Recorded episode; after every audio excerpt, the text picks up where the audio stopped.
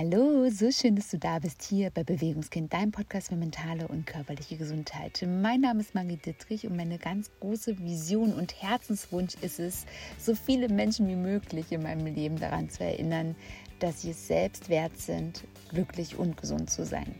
Dass es so viele Dinge gibt im eigenen Leben, für die es sich lohnt, einen Unterschied zu machen, anzufangen, Veränderungen zu gehen und das eigene Sein aus einer neuen Perspektive zu betrachten.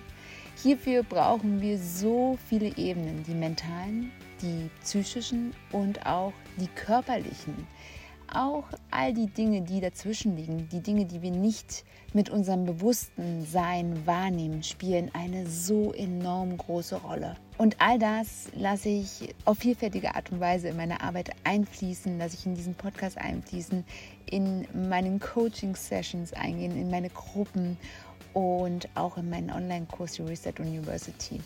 Heute soll es aber gar nicht um meine Arbeit gehen, sondern um die Arbeit einer wunder wundervollen Frau, die ich im Interview begrüßen durfte und die intensiv mit den Wurzeln unserer Gesellschaft arbeitet. Ich durfte mit Nadja von Being Family sprechen und Nadja ist Hebamme. Hebamme sowohl in Präsenz und gleichzeitig führt sie eine Online-Hebammenpraxis. Über ihr Tun und Sein als Hebamme hinaus betrachtet Nadja das Thema Schwangerschaft, Geburt und die Bildung einer Familie ganzheitlich. Sie lassen ihre Arbeit all diese Ebenen mit einfließen, die auch in meiner Vision eine große Rolle spielen. Deswegen hat mich ihre Arbeit so sehr angezogen und ich freue mich riesig, dass sie sich die Zeit genommen hat, um mit mir ins Gespräch zu kommen, in den Austausch und für dich dieses Interview aufzunehmen. Auch wenn Schwangerschaft und Geburt vielleicht jetzt gerade nicht dein eigenes Thema sein sollte, lade ich dich trotzdem ein, einmal dran zu bleiben und all das wirken zu lassen. Denn ich glaube, dass all das ein sehr, sehr wichtiges Thema in unserer Gesellschaft ist und dass wir so viel heilen können, wenn wir genau an diesem Punkt anfangen. In diesem Sinne lade ich dich ein, dich zurückzulehnen, zu entspannen und wünsche dir ganz viel Spaß und Freude beim Lauschen.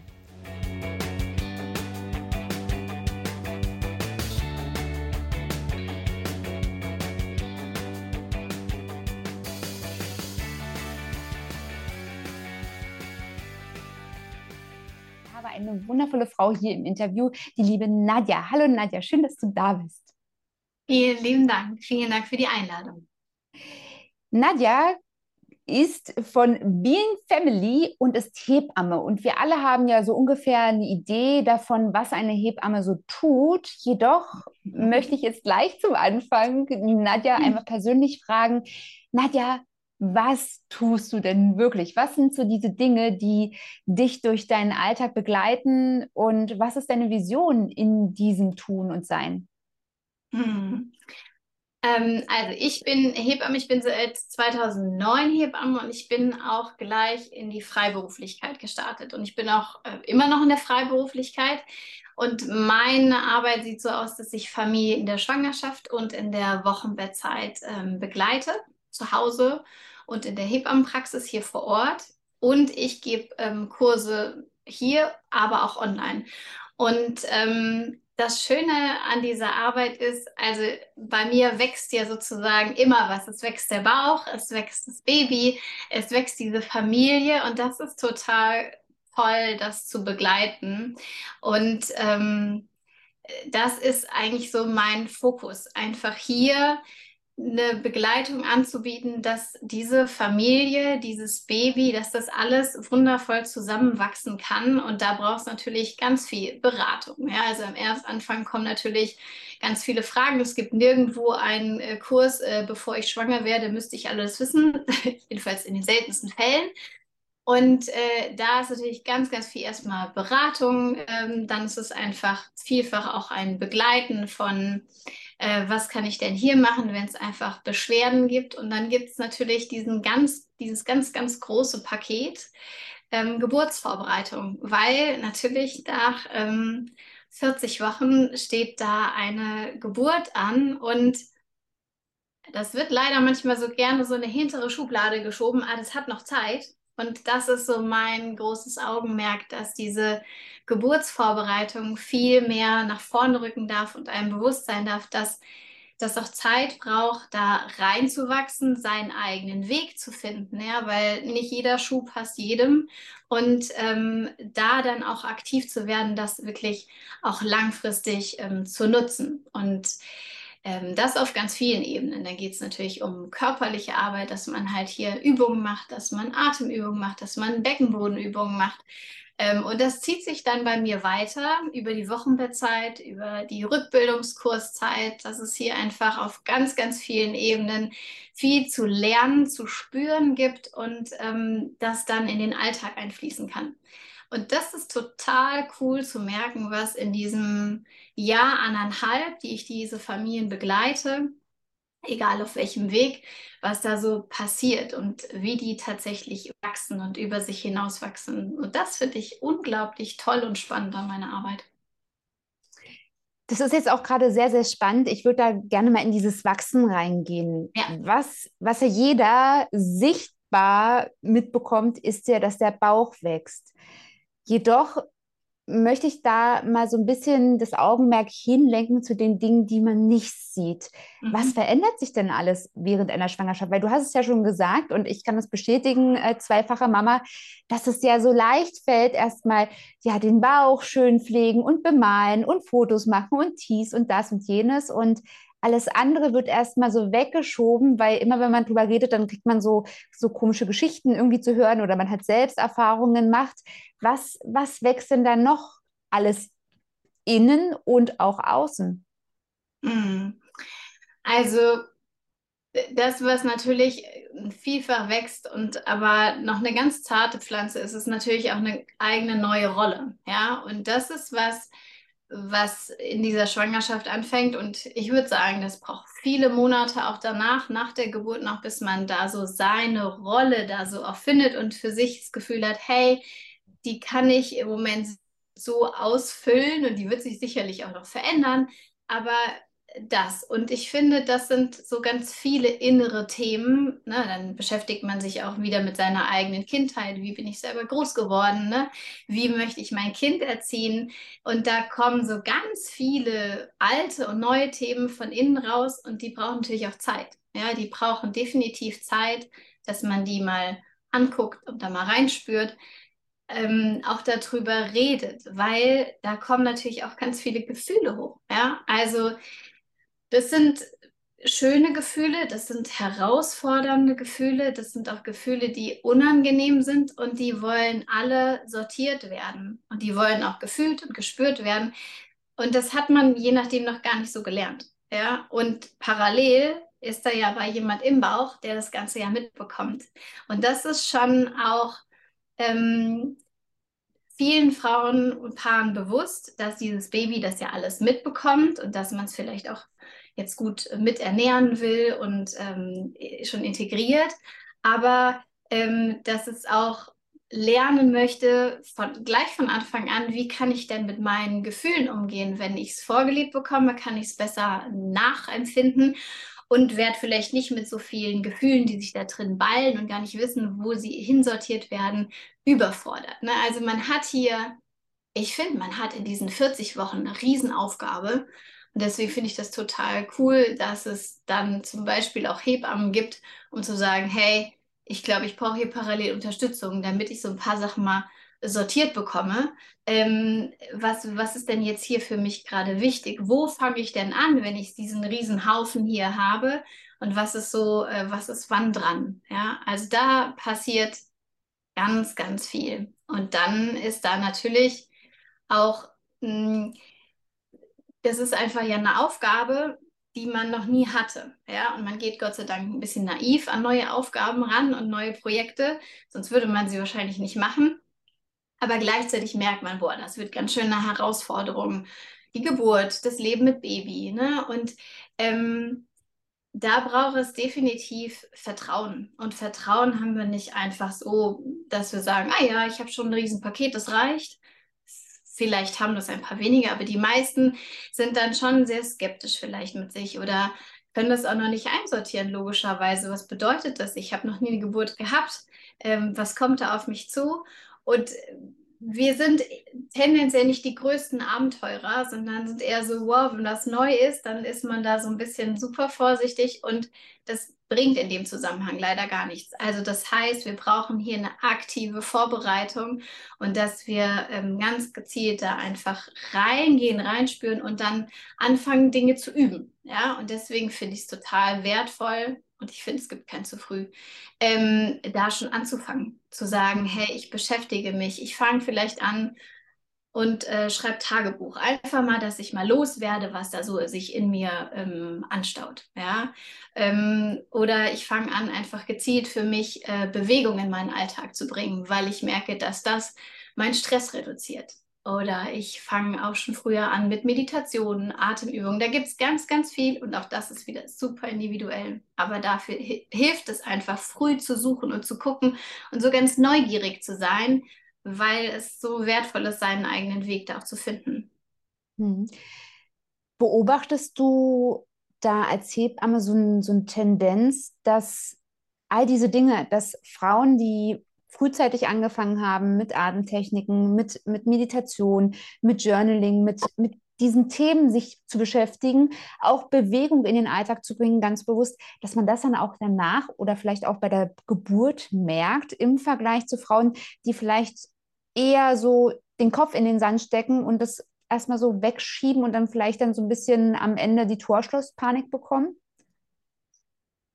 Hm, ich glaube, Torschusspanik ist es gar nicht. Ich glaube, es ist halt einfach so dieses, es wird schon, wird schon mhm. irgendwie. Ne? So, also vielleicht eher so, ne, Augen zu, Ohren zu, Mund zu Variante. Ja, okay. So. also, ähm, und ja, definitiv sehe ich da einen großen Unterschied in dem, wie Geburt erlebt wird, wie Geburt nachverarbeitet wird und ähm, in der Beziehung und in der Bindung zum Baby. Ne? Ähm, es ist nie, es gibt nie ein 100 Prozent. Aber das ist schon erstaunlich zu sehen, wie fit Frauen zum Beispiel im Wochenbett sind, wenn die in ihrer Schwangerschaft regelmäßig und dann manchmal wirklich wöchentlich, zweimal wöchentlich, dreimal wöchentlich sich aktiv bewegt haben. Das ist richtig cool. Also das macht total Spaß. Und abgesehen davon, dass es denen auch in der Schwangerschaft dann einfach besser geht. Ne? Genauso, wenn da eine bewusste Ernährung einfach stattfindet, die haben viel weniger Sodbrennen und Wassereinlagerung. Und die gehen auch viel fitter und mobiler dadurch dann auch in, in ihre Geburt rein. Und genauso auch das Mentale. Eine Geburt wird einem trotzdem nicht geschenkt. Ja, es ist ja immer so manchmal, oh ja, schmerzfreie Geburt oder das geht dann ganz einfach. Boah, das würde ich nicht unterschreiben. Ja, also gibt definitiv Geburten, die sind schnell, aber die sind auch nicht einfach. Ja, ähm, aber definitiv macht das ganz viel mit den Frauen aus, wie die danach einfach auch mh, hm, an ihre Geburt gerne denken und mit was für, wie, wie sie das erleben konnten, wie sie bewusst eher für sich auch reinfühlen konnten, welche Bewegung tut mir denn jetzt gut? Nee, ich möchte noch mal was anderes probieren. Ich gehe jetzt in die tiefe Hocke. Das wäre ohne Bewegung vorher vielleicht gar nicht möglich gewesen. Ja. Ja, ja, so schön, so schön. Äh, du, du sprichst mir aus der Seele, weil ich muss sagen, von meiner ersten Schwangerschaft zur zweiten Schwangerschaft habe ich zwei Dinge unterschieden. In der ersten habe ich so dieses Augen zu, Ohren zu ähm, Schemata durchlaufen. Und bei der zweiten bin ich jeden Tag mit meiner Tochter ja schon im Kinderwagen, also sie war dann schon zweieinhalb, immer gefahren, bin mit ihr gelaufen, auch immer von der Kita und so. Und ich habe jeden Abend mich hingesetzt und habe in der Meditation geübt, mein Gesäß locker zu lassen. Ja. Weil nämlich in der ersten, ja. also der ersten Geburt haben wir die Hebammen die ganze Zeit in den Hintern gepickt und gesagt, locker lassen, locker lassen, locker lassen. ja, und, es gibt ja auch, also welche, es gibt ganz wenige Schwangere, die ähm, vor ihrer ersten Schwangerschaft schon was mit ihrem Beckenboden anfangen können. Ja. Es werden mehr. Ich habe langsam ein paar Lehrerinnen in Kursen, die sagen, ja, bei Ihnen ist schon Beckenboden Thema im Sport, wo ich jubel und denke, juhu, es wird, aber das dauert noch, ja. Das heißt, ja. der Beckenboden ist überhaupt kein wirklich wirklicher Begriff, wo das man wirklich spüren und loslassen kann. Das heißt, auch das braucht ja Zeit. Wenn man überhaupt kein Gefühl zu irgendwas hat, dann muss man das ja aufbauen. Ja, das heißt, das ist genau richtig. So dieses, hey, ich setze mich hin, ich lerne schnell tief zu entspannen. Ja, also eine Wehenpause sind ein, zwei Minuten. Diese Zeit musst du effektiv nutzen für Entspannung, für Runterfahren, für mentales Aufbauen und äh, muskuläres Entspannen. Ja, und das muss geübt ja. sein. Das ist einfach so. Ja, ja, definitiv. Also ich muss auch sagen, ich finde, ich muss es, also ich habe das schon ein paar Mal gesagt, meine zweite Geburt, das war dann wirklich auch so, gehen Sie mal raus, lassen Sie mich mal in Ruhe. Also ich musste ähm, im Krankenhaus entbinden bei beiden Kindern, da hatte ich nicht so eine große Auswahl gehabt.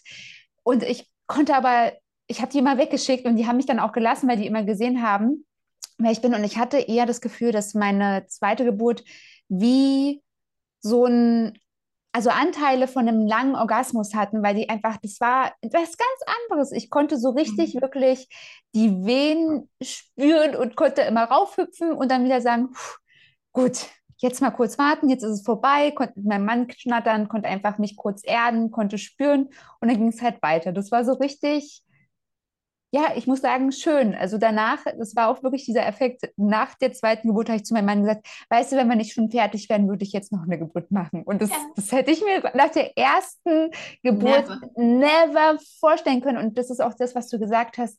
Ich war nach der ersten Geburt so fertig. Also ich konnte noch Monate danach nicht wirklich einfach mal schnell gehen, obwohl ich als Läuferin natürlich das natürlich schnell wieder wollte. Ich war fix und fertig. Ich hatte auch mental massive Probleme. Klar ist auch das erste Kind, da wächst man noch.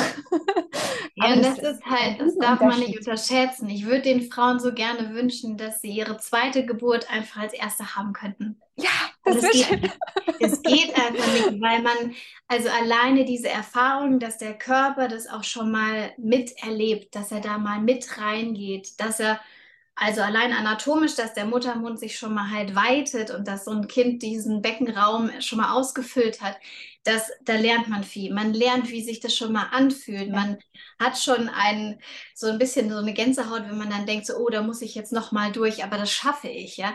Also ja. man hat, man ist einfach unbewusst krass gewachsen, sodass man da viel cooler rangeht, so wie im Wochenbett. Also zweites, drittes, viertes Wochenbett, das ist einfach eine ganz andere Hausnummer als das erste. Ist so. Es ist also, halt auch ein großes Vertrauen dann da. Ja. Also, so habe ich das empfunden, dieses Vertrauen. Klar, ich habe in der Theorie schon mal gehört, mein Körper kann das, weil das macht, machen weibliche Körper so. Aber mein Körper kann mhm. das auch. Also, ja.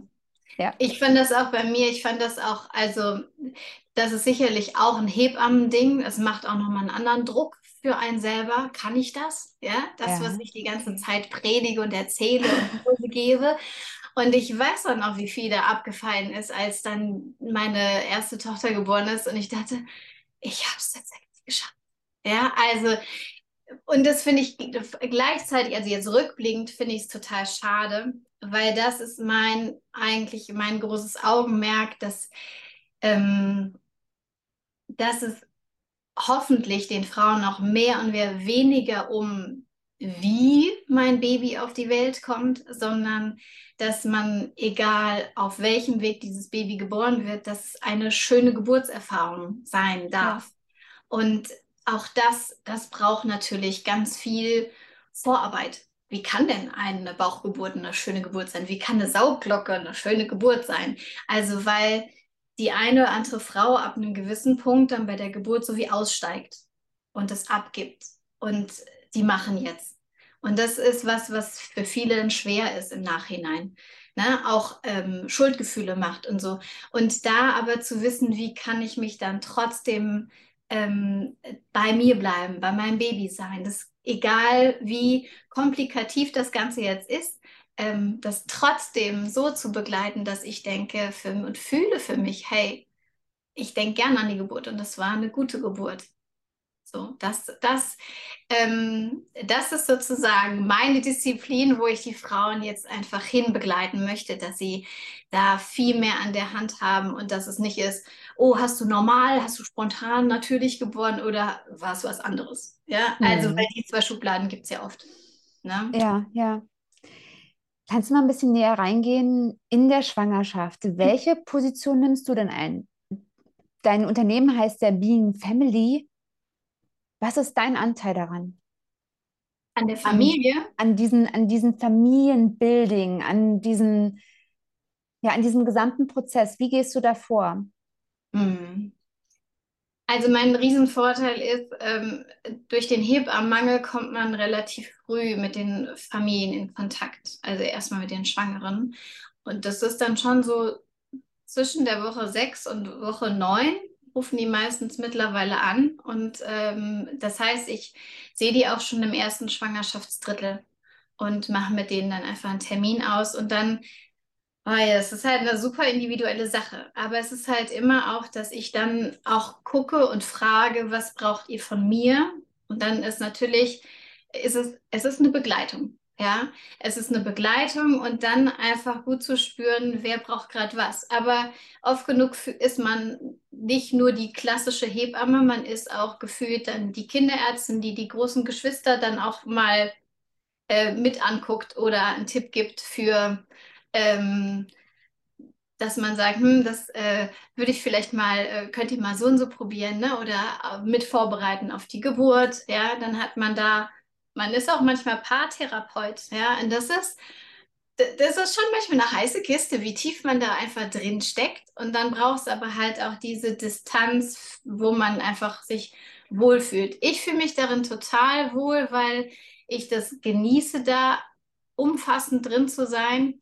Aber es braucht von meiner Seite dann auch diese ein bisschen diese Distanz, auch für die, für die Familien, dass sie sich dann auch wiederum so öffnen können, weil man ist halt mittendrin. Ne? Also man kennt die Frau nackt, man kennt, ähm, äh, man kennt die ganze Wohnung, man kennt die Familie, man kennt die Probleme und das ist schon, das ist, das ist eine krasse Ehre, die man da einfach hatte, wie tief man da in diese Familie reinsteigen darf. Und dann ist es halt natürlich ein Gucken, welcher Weg wäre für euch das Beste. Und das ist äh, selten oder nicht, definitiv nicht immer genau mein Weg, sondern das ist ja das andere, dass ich dann ähm, mit denen das erarbeiten darf, was ist euer Weg. Ne? Also nicht jede Frau hat Spaß an Bewegung, aber da muss ich halt gucken, okay, wie kriege ich sie dann ähm, so bewegt, dass sie vielleicht trotzdem darüber ihre Geburt so meistern kann, dass sie Bewegung drin hat. Nicht jede Frau hat Lust auf die Luven-Diät, aber ne, vielleicht kriegen wir trotzdem da ähm, eine vielfach gesündere Variante rein, ja. Und statt der Cola ist es dann halt ein Wasser mit Himbeeren drin, ja. Also das ist, es ist ein vielfaches Jonglieren und es ist aber cool, weil man einfach immer eine Veränderung sieht. Und man ist gerne in, also meine Kinder fragen immer, woher kennst du die? Ach, ich weiß es, weil man ist ein bunter Hund. Alle kennen einen, weil man da im Wochenbett war oder die Hebamme ist, ja. Mhm. Wenn wir gerade in der Vielfalt sind, mit der du Frauen oder Familien insgesamt begleitest, drin sind, wie gestaltet sich das Thema traumatische Geburt wir haben eine, Zweit, eine Zweitgeburt oder manchmal ist es ja schon so, dass Frauen durch Geschichten von, den, von der eigenen Mutter, von, von Verwandten, von anderen Nachbarn einfach traumatisiert ist und tatsächlich Angst hat. Das Thema Angst ist ja bei der Geburt immer wieder präsent. Das habe ich auch in meiner Arbeit, dass ich Frauen begleite, die wirklich Ängste haben in dem Sinne. Wie, wie gehst du da damit um? Also, das ist ja erstmal, es ist ja ein normales Gefühl. Und das ist ein normales Gefühl für alles, was man noch nicht kennt, ist eher, ne, bringt eine gewisse Unsicherheit mit und Unsicherheiten machen uns einfach Angst. Ja, das ist erstmal, ist es cool, finde ich, für viele Frauen zu wissen, ist es erstmal eine normale Reaktion, mit der du umgehen lernen darfst. Und, ähm, und dann ist es natürlich ein ganz großer Augenmerk bei mir, dass ich hier im Bereich mentale Geburtsvorbereitung auf Ängste tief einsteige, weil sie einfach immer in uns wirken. Ja, das ist sowohl für die Schwangerschaft, dass es da mehr Spannung einfach auslöst, als auch bei der Geburt. Auch im Wochenbett, immer. Also das ist einfach was, was so, so wertvoll ist, das zu spüren erstmal, dass man da Spannung hat und dann da gezielt auch Übungen zu haben. Das Einfachste, um da einzusteigen, sind Atemübungen, weil das fällt den meisten am einfachsten. Es ist direkt machbar und man braucht nicht so viel. Das nächste wäre dann halt in Entspannungsübungen zu gehen, um in eine tiefen Entspannung zu gehen, um mehr in sich reinzufühlen, um mehr auch mit seinen eigenen Gedanken und Gefühlen arbeiten zu können. Das heißt, es ist eine schrittweise ähm, Rantasten. Wenn ich Frauen habe, die zum Beispiel ähm, eine schlechte Geburtserfahrung haben, ähm, ist natürlich immer die Frage, wie traumatisch das einfach ist und wie man das einstufen muss, ob man das nochmal psychologisch begleiten muss oder ob ich sage, hier, das äh, können wir zusammen ein Stück weit auch aufarbeiten, beziehungsweise da einfach reinsteigen. Und da gibt es einfach schöne Möglichkeiten, A, Geburten zu besprechen. Man kann auch den Geburtsbericht, sich den alten Geburtsbericht einfach anfordern von der Klinik und den mit der Hebamme besprechen, sodass gewisse Abläufe nochmal klarer sind, dass einem auch verständlicher ist, warum wurde denn so gehandelt, warum war das so und so, ne? dass man es nochmal von einer anderen Perspektive anschaut. Und, ähm, und dann hilft es einfach Stück für Stück, Woche für Woche, da äh, mehr Vertrauen wachsen zu lassen in den eigenen Körper, zu spüren, hey, mein Baby wächst ähm, ich merke vielleicht auch schon, dass die Brüste größer werden, dass sich alles vorbereitet und das läuft wie so ein schönes Zahnrad, das einfach ineinander übergreift und ich muss nichts machen. Und je mehr das einem bewusst wird und man das da reinspürt, umso mehr kann man sich dann auch Stück für Stück da auch wieder fallen lassen. So wie man in die erste Geburt vielleicht ein bisschen naiver reingegangen ist ähm, und gedacht, wird schon so ein bisschen diese, diese Vertrau dieses Vertrauen, diese Naivität, ne, ist dann keine Naivität, aber ne, dieses Grundvertrauen, das muss ja wieder aufgebaut werden. Und das hilft es einfach da, dann gezielt Übungen zu machen. Ich mache das sehr gerne mit ähm, Tiefenentspannung und Mentaltraining, also mit Selbsthypnoseübungen. Ähm, und Dafür gibt es dann bei mir gezielt einen Kurs, wenn man das dafür nutzen möchte. Und es braucht halt aber auch ganz klar, es braucht auch dann gezieltes, regelmäßiges Üben. So wie du gesagt hast, ich saß jeden Abend auf meiner Matte und habe meinen Beckenboden entspannt und habe meditiert. Sehr ähnlich sieht es dann auch aus, ne? dass es halt schon drei bis fünfmal die Woche mindestens einfach genutzt wird, um in tiefen Entspannung zu gehen um mit dem Unterbewussten zu arbeiten. Weil wir haben nicht so ganz viel in der Hand. Wir sind nur so tolle Planer und wollen immer alles. Aber es passiert halt ganz viel auf der unbewussten Ebene und da kommt man halt ähm, vielfach weiter in der tiefen Entspannung, um hier gezielt Vertrauen aufzubauen in den eigenen Körper und da eine ganz andere Stärke und sich Räume zu schaffen, wo man sich einfach unglaublich wohlfühlt, fallen lassen will und dann macht das auch noch viel mehr Spaß, so, ja, äh, da reinzugehen. Und dann, wenn man es für die Geburt dann nutzen will, sind das halt so Phänomene, dass man halt merkt, wow, wenn ich diese Übung für mich jetzt nutze, dann ist es viel leichter, als wenn ich es nicht mache. Ja, und das mhm. ist cool. Das macht total Spaß. Ansonsten ist es so, dass ich, wenn es jetzt wirklich eine Frau ist, die sagt, ich habe eine gezielte Sache, die schwierig ist, dann kann man das auch in einer Einzelsitzung mit zum Beispiel Hypnose auch angehen. Oftmals ist es aber auch ein Gespräch, was dann einfach komplett reicht. Ja, so schön. Du hast jetzt schon mehrfach gesagt, du hast, du hast die Hausbesuche, du hast Kurse. Was umfängt, also umfasst denn alles deine Arbeit? Arbeitest du rein ja, von Angesicht zu Angesicht oder gibt es bei dir auch noch mehrere Dinge? Weil ich habe auch bei dir gesehen, du hast ja auch eine Online-Hip-Am-Praxis. Kannst du da mal ein bisschen genau. näher reingehen, wie das funktioniert? Ja, also ich arbeite hier vor Ort und ich arbeite auch in meiner Online-Hebammenpraxis. Das ist die Online-Hebammenpraxis Being Family. Und da gibt es mich in Form von Online-Kursen. Also das sind dann zwei ähm, Herzen, die da äh, drin schlagen. Das ist einmal die mentale Geburtsvorbereitung, das ist der Weltenentdeckerkurs. Das ist dieser Kurs, wo man sich mit Mentaltraining und Selbsthypnose auf seine Geburt vorbereiten kann. Ähm, und das andere ist äh, da, ähm, der Bereich für die Wochenbettzeit, also hier gezielt ins wieder in den Körper spüren, hier sich wieder aktivieren, wieder ein gutes Körpergefühl zu bekommen. Und da gibt es dann zwei äh, gezielte Kurse dafür. Und genau, so arbeite ich. Und hier vor Ort arbeite ich, dass ich, ähm, ja, ich mache Hausbesuche und habe äh, Vorsorgen. Ich habe, ähm, ähm, dann habe ich die Kurse auch hier vor Ort. Und ähm, dann arbeite ich in der Nachsorge. Geburtshilfe biete ich im Moment nicht an. Und äh, ja, aber du kennst es ja auch. Das Online-Leben zieht auch ganz schön viel Zeit. Und ähm, aber es ist schön. Also ich finde das total schön zu merken, dass es jetzt nicht nur hier beschränkt ist, weil es immer wieder dann auch Anrufe kamen von Freunden. Ah, Nadja, ich hätte da mal eine Frage.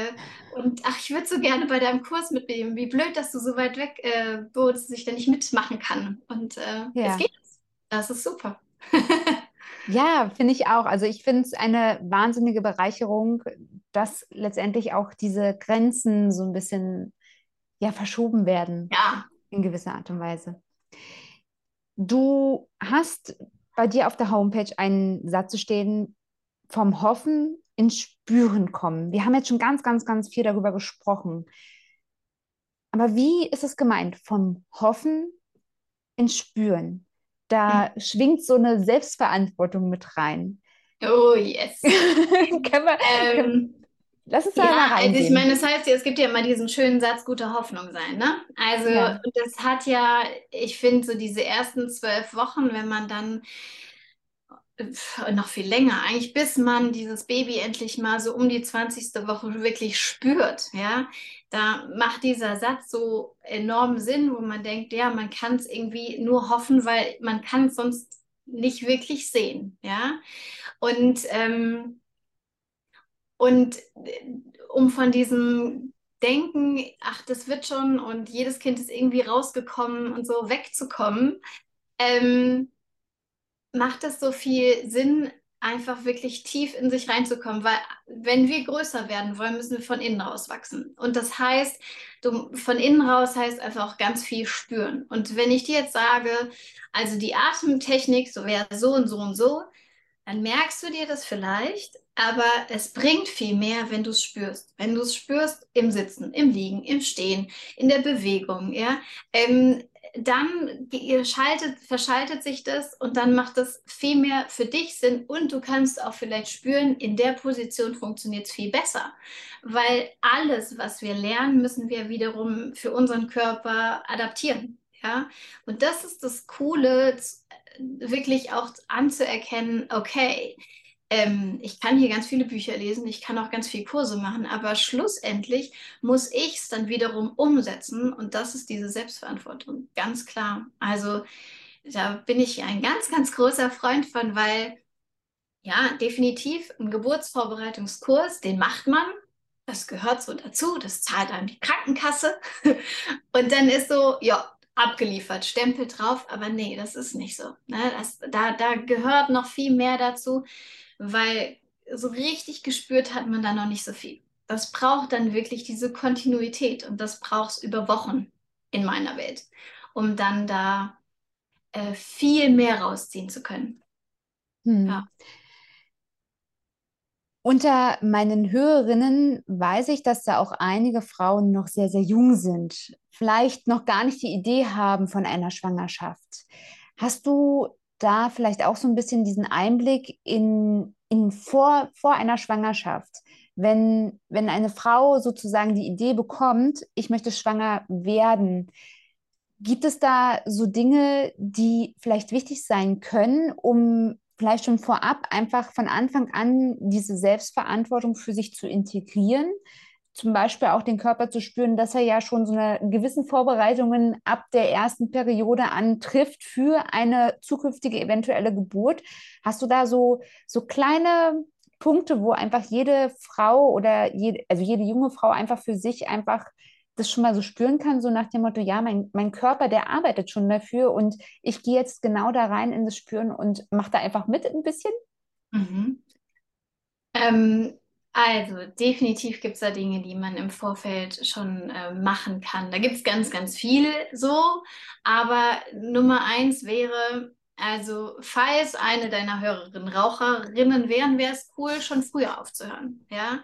Ähm, und da wirklich ab dem Zeitpunkt, dass man sagt, naja, ich würde in den nächsten Monaten beginnen, wäre das schon schön, wenn der Körper ein Stück weit entgiften kann. Ja, wenn es irgendwas gibt, was man zu sich nimmt an Medikamenten oder ähm, was man loswerden könnte, ja, ähm, dann wäre das toll, wenn das vorher schon einfach ähm, rausgehen kann. Und mein Wunsch wäre da mindestens drei Monate. Das wäre schon toll, dass der Körper da Zeit hat.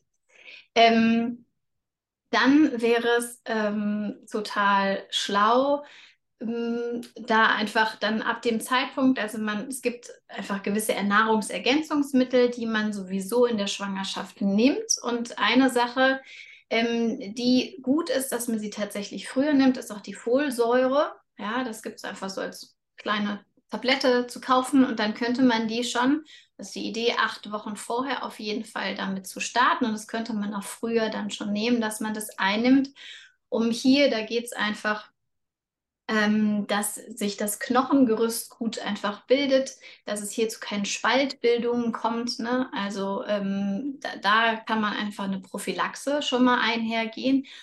Und was man durchaus auch machen kann, ist, dass man äh, einen Besuch bei der Frauenärztin ausmacht und sagt, ich würde gerne schwanger werden äh, demnächst, in den nächsten Monaten.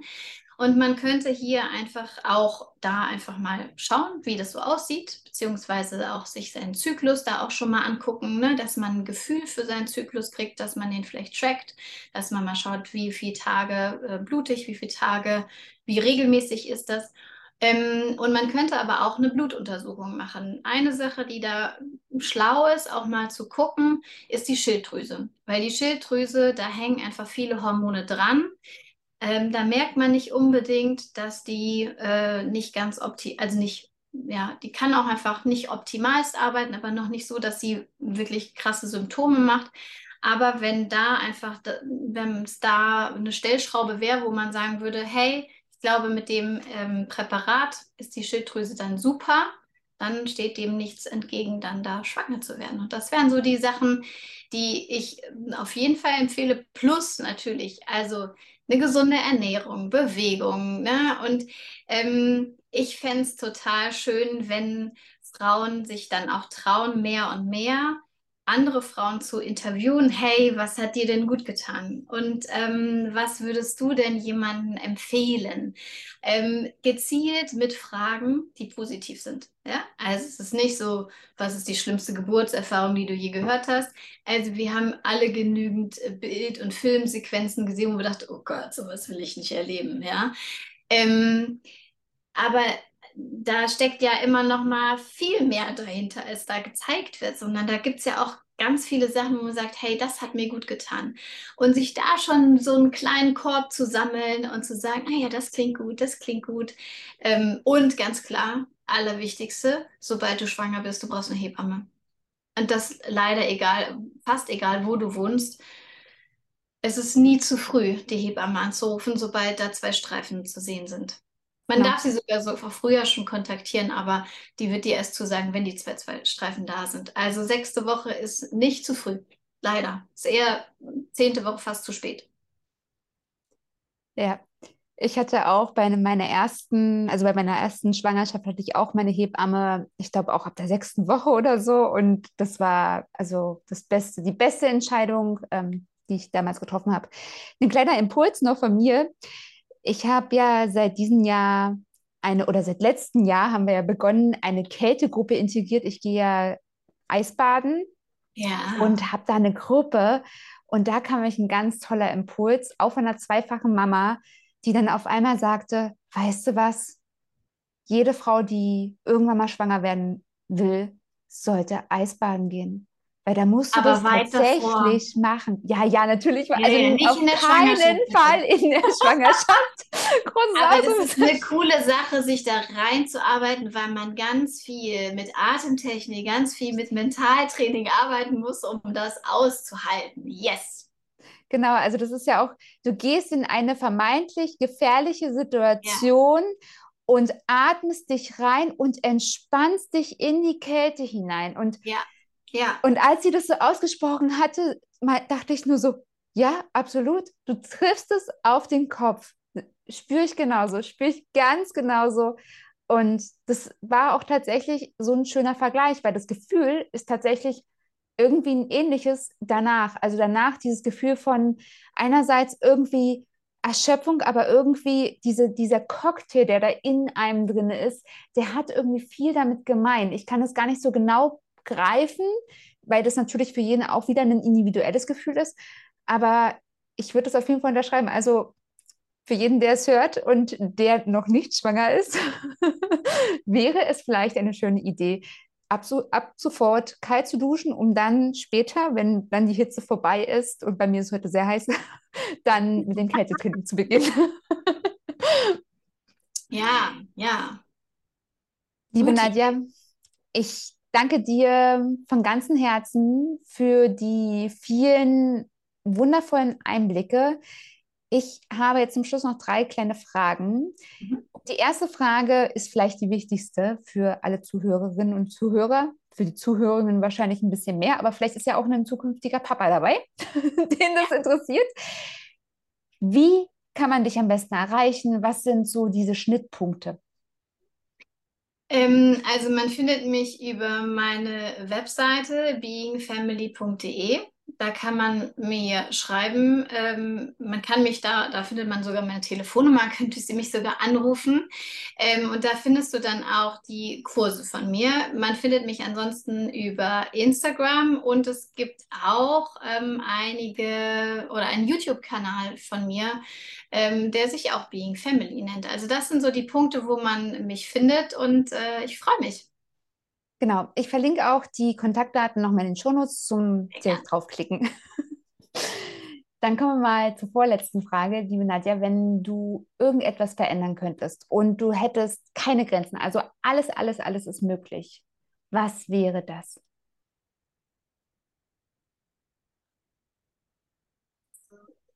Ja, ich würde mir, ich würde mir Geburtszentren oder Geburtsorte wünschen, an denen Geld keine Rolle spielt, sondern die größte Rolle heißt, Familien den schönsten und besten Ort zu liefern, der gesund ist, um da geboren zu werden. Und auch da nicht die Grenze von wegen, oh, das ist jetzt eine außerklinische, sondern dass hier alle Platz haben.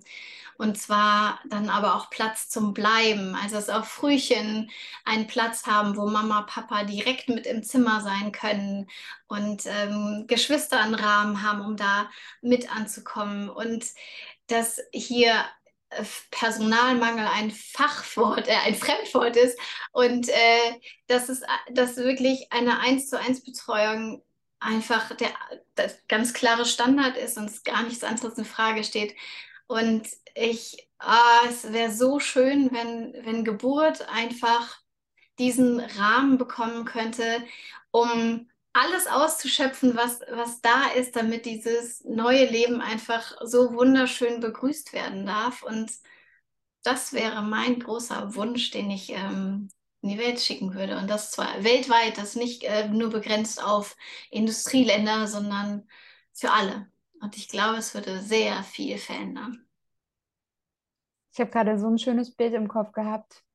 So von einem riesengroßen, wundervollen Haus mit offenen Garten und ja, alle sind da. So alle Kinder und Eltern, Großeltern, irgendwie alle sind so in der Gemeinschaft füreinander. Das ist ja ein, schöner, ein schönes Bild. Vielen Dank dafür. Kommen wir zur letzten Frage. Stell dir einmal vor, du bist wunder, wundervoll alt geworden. Weißt du ungefähr, wie, wie alt du werden möchtest oder ist es offen bei dir? Nee, ich, äh, ich werde fit und äh, bleibe fit und ähm, ich werde 113. Okay, dann stell dir mal vor, du bist 113 und ich komme da so lang gejoggt. Ja, ich bin auch schon ganz alt, habe graue Haare. und ja, komme bei dir vorbei. Vielleicht ist heute sogar dein 113. Geburtstag und habe ein ganz dickes Buch dabei. Und in diesem Buch stehen all die wunder, wundervollen Dinge, die du erschaffen hast, alle Kurse, all die Familien, die du ein Stück weit miterschaffen hast, die du begleitet hast, die du ja größer werden lassen hast durch dein Sein. Und dieses Buch, das hat noch gar keinen Titel. Aus, also aus der heutigen Sicht, welchen Titel würdest du diesem Buch geben? Wow. welchen Titel würde ich diesem Buch geben?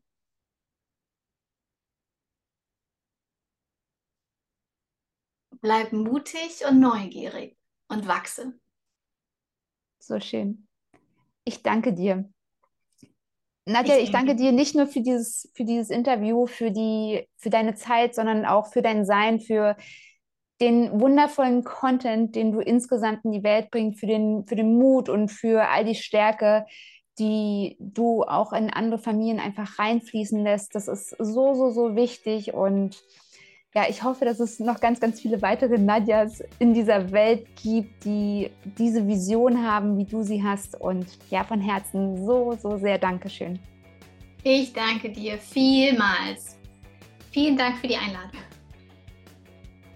Herzlich willkommen zurück. Schön, dass du dir die Zeit genommen hast, diese Folge für dich wirken zu lassen. Und vielleicht hast du das eine oder andere für dich mitgenommen. In jedem Fall bin ich so sehr dankbar für Nadja, ihre Vision, für ihre Arbeit und all das, was sie gibt. Und kann dir nur von Herzen empfehlen, Nadja auch auf ihrem Instagram-Profil zu besuchen, auf ihrem YouTube-Kanal oder auch natürlich auf ihrer Homepage. Du findest all diese Kontaktmöglichkeiten in den Shownotes zum Raufklicken und was Nadja im Interview gar nicht erwähnt hat, ist, dass am 13.07. ihr Weltentdeckerkurs startet. Das ist ein mentaler Geburtsvorbereitungskurs, in dem auch Hypnose eine Rolle spielt und der definitiv einen Unterschied macht. Einen Unterschied für die Tiefen unseres Seins und für das Leben, was dort entsteht. Erzähle Nadja und mir auch sehr gerne, was du aus dieser Folge mitgenommen hast. Nutze hierfür sehr gerne die Kommentarfunktion, wenn es diese gibt, in deiner Podcast-App oder ansonsten auch sehr gerne unter dem heutigen Post zu dieser Podcast-Episode. Des Weiteren kannst du mir ein riesengroßes Geschenk machen, wenn du in deiner Podcast-App diesen Podcast eine ehrliche Bewertung da lässt, mir so viele wie möglich Sternchen gibst und mir so die Möglichkeit gibst, neben den anderen wundervollen Podcasts im Ranking noch sichtbarer zu werden. Sollte deine Podcast-App all das nicht anbieten, dann nutze auch hierfür sehr gerne den Link in den Show Notes.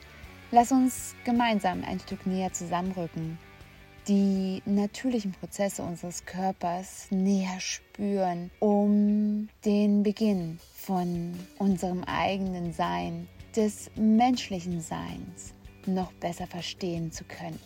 In diesem Sinne, denke immer daran, du bist es in deinem Leben wert, glücklich und gesund zu sein. Bleibe bewegt, deine Marie.